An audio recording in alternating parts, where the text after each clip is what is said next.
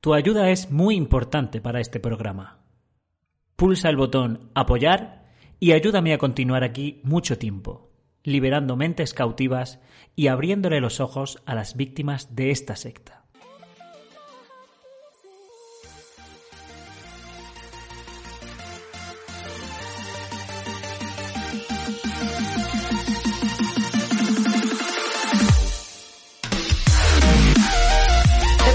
Bienvenidos, bienvenidos una vez más al Rincón de Emma. Yo soy Emma y esta es vuestra casa, vuestro hogar, vuestro rincón. Máximo Introvine está de actualidad en lo que respecta al tema de actualidad de testigos de Jehová. Salió en defensa de los testigos de Jehová ante el juicio que se está realizando en España contra la Asociación Española de Víctimas de los testigos de Jehová. Máximo escribió un artículo en el que decía esto. Una asociación pide una prohibición al estilo ruso de los testigos de Jehová en España. Los testigos han demandado por difamación pero la asociación cuenta con el apoyo de la mayoría de los medios locales. El titular ya de por sí está mal, porque no ha sido la asociación los que han denunciado a los testigos de Jehová, ni esta pide que se ilegalice, ha sido al revés. Ha sido los testigos de Jehová los que han demandado a esta organización porque se han ofendido con el nombre de la, de la asociación, que es víctimas. Si alguien ha pedido que se ilegalice la otra parte han sido los testigos de Jehová que están reclamando que quiten ese nombre de todos los sitios donde está puesto. El artículo sigue diciendo, comencemos con una historia. En un país democrático y con un pasado autoritario, cuando los judíos fueron perseguidos, se funda una asociación para denunciar que los judíos cometen delitos de manera rutinaria. Algunos de los miembros de la asociación son judíos que abandonaron su religión y se volvieron contra ella. A otros simplemente no les gustan los judíos. Sus afirmaciones contra los judíos están ampliamente difundidas y son demostrablemente falsas. También saludan los regímenes totalitarios que persiguen a los judíos.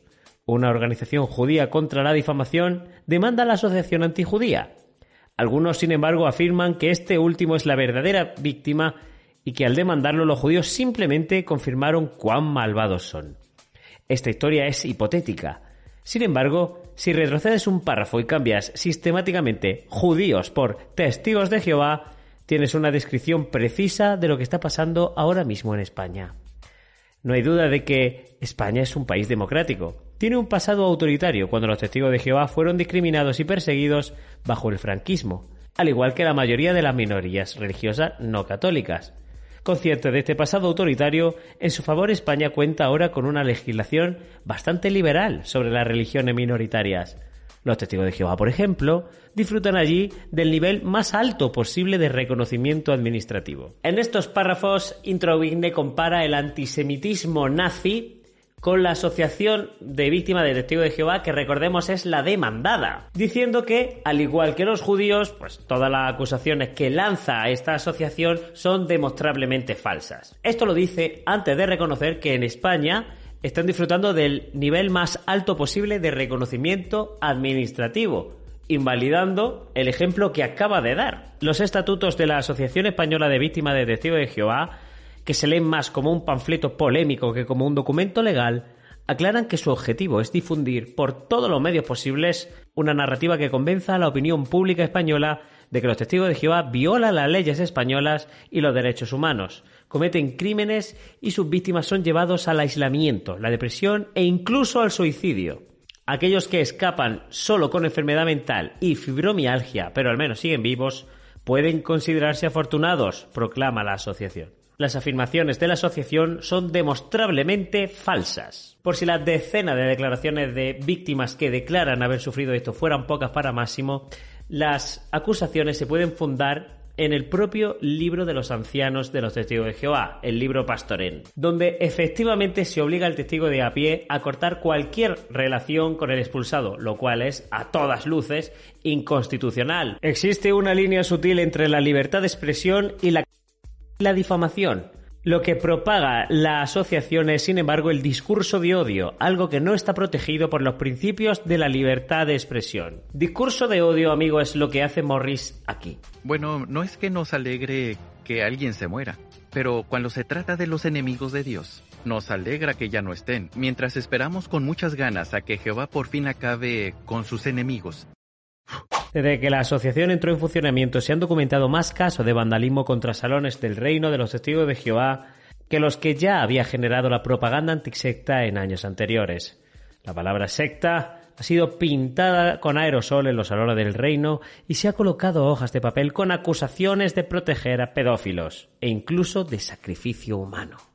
La asociación no solo se ha desvinculado de estos actos, sino que los ha condenado claramente. Pero Máximo los relaciona con mala fe, como si tuviera algo de relación estos actos vandálicos con la creación de la asociación. Yo todavía recuerdo cuando era pequeño y había pintadas en la puerta del salón. Puede haber pasado una cosa, que los que hayan hecho esas pintadas hayan viajado en el tiempo hasta hoy, hayan visto que se crea una asociación, han vuelto al pasado hace 25 años y han pintado las paredes eh, por culpa de la asociación. Desde que se fundó la asociación también ha habido una pandemia, sequías en España y yo estoy más gordo que en 2019.